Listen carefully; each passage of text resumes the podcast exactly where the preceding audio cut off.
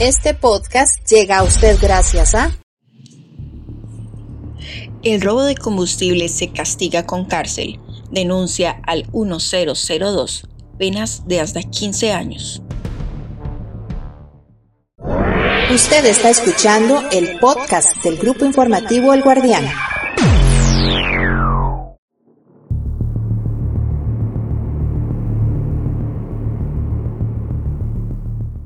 ¿Sabías que el robo de combustibles afecta al precio final al consumidor? ¿Sabías que el robo de combustibles pone en peligro la integridad de miles de personas? Bueno, ¿sabías que el robo de combustibles puede afectar hasta el estado de tu vehículo? Si no lo sabías, ya es hora de ponerle atención a un delito que a nivel mundial representa junto con la adulteración y los fraudes relacionados con hidrocarburos y gas pérdidas millonarias, según un estudio divulgado por la Universidad de Yale en el año 2019. El robo de gasolina en México ha crecido en los últimos años de la mano del aumento del precio internacional del crudo, según dijo a la FP Carlos Murrieta, director de transformación industrial de la estatal Petróleos Mexicanos.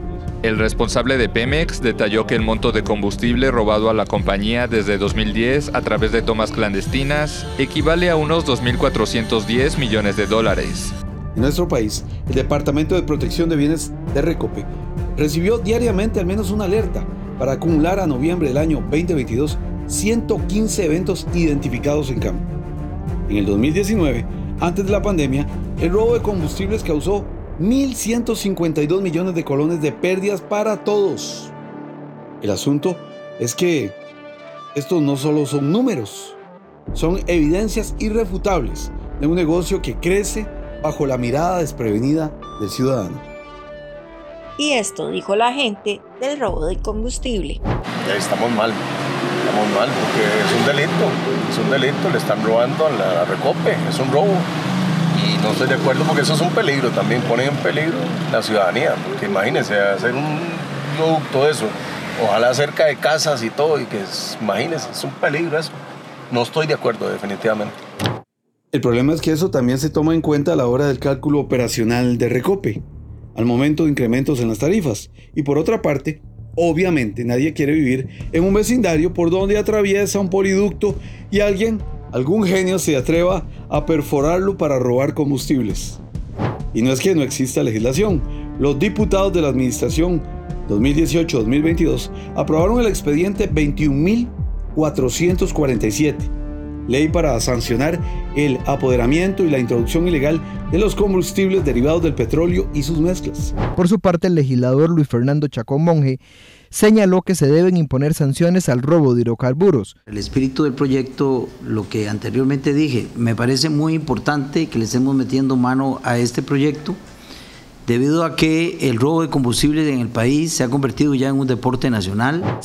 El proyecto tiene por objeto sancionar las actividades ilícitas relacionadas con el apoderamiento ilegal de combustibles derivados del petróleo y sus mezclas, que sean propiedad de Recopi y de todos los ticos, así como la introducción ilegal de combustibles derivados del petróleo y sus mezclas en el territorio nacional.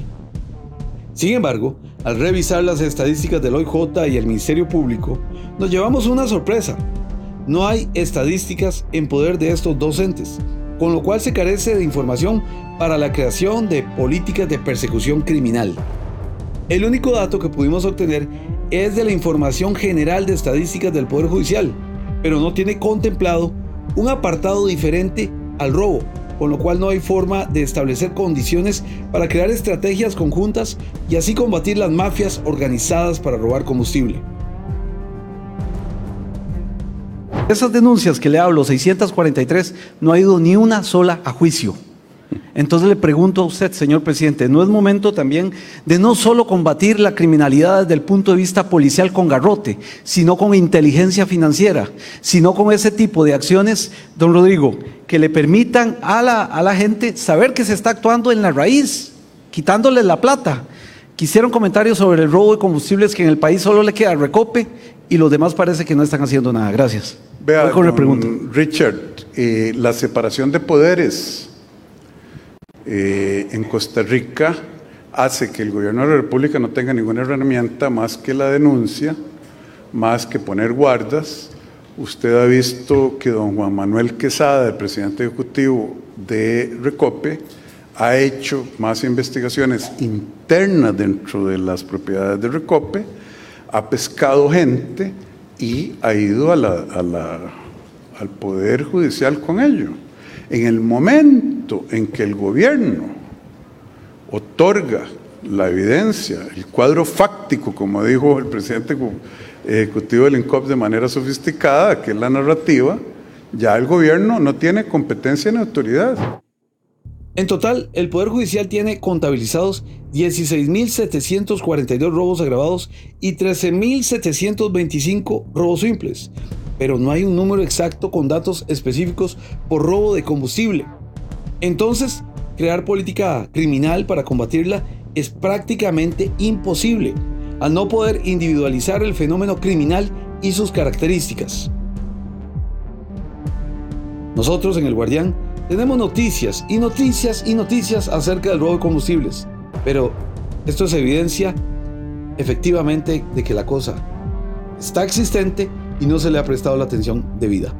Existe un problema nacional creciente, no tenemos política de combate y el ciudadano tiene poca o nula sensibilidad para entender la dimensión del robo de combustible.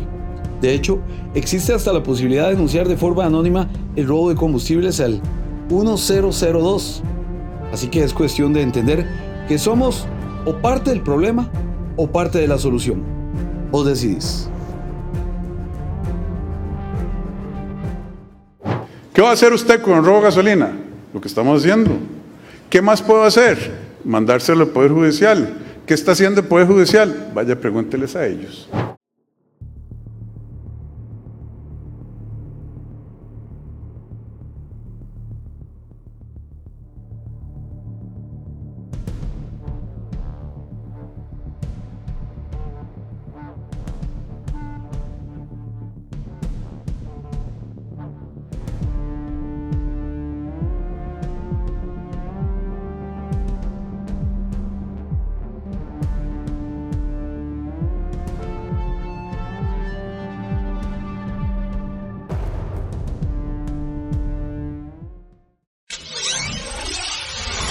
Este podcast llega a usted gracias a...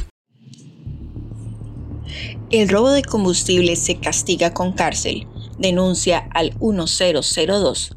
Penas de hasta 15 años. Usted está escuchando el podcast del grupo informativo El Guardián.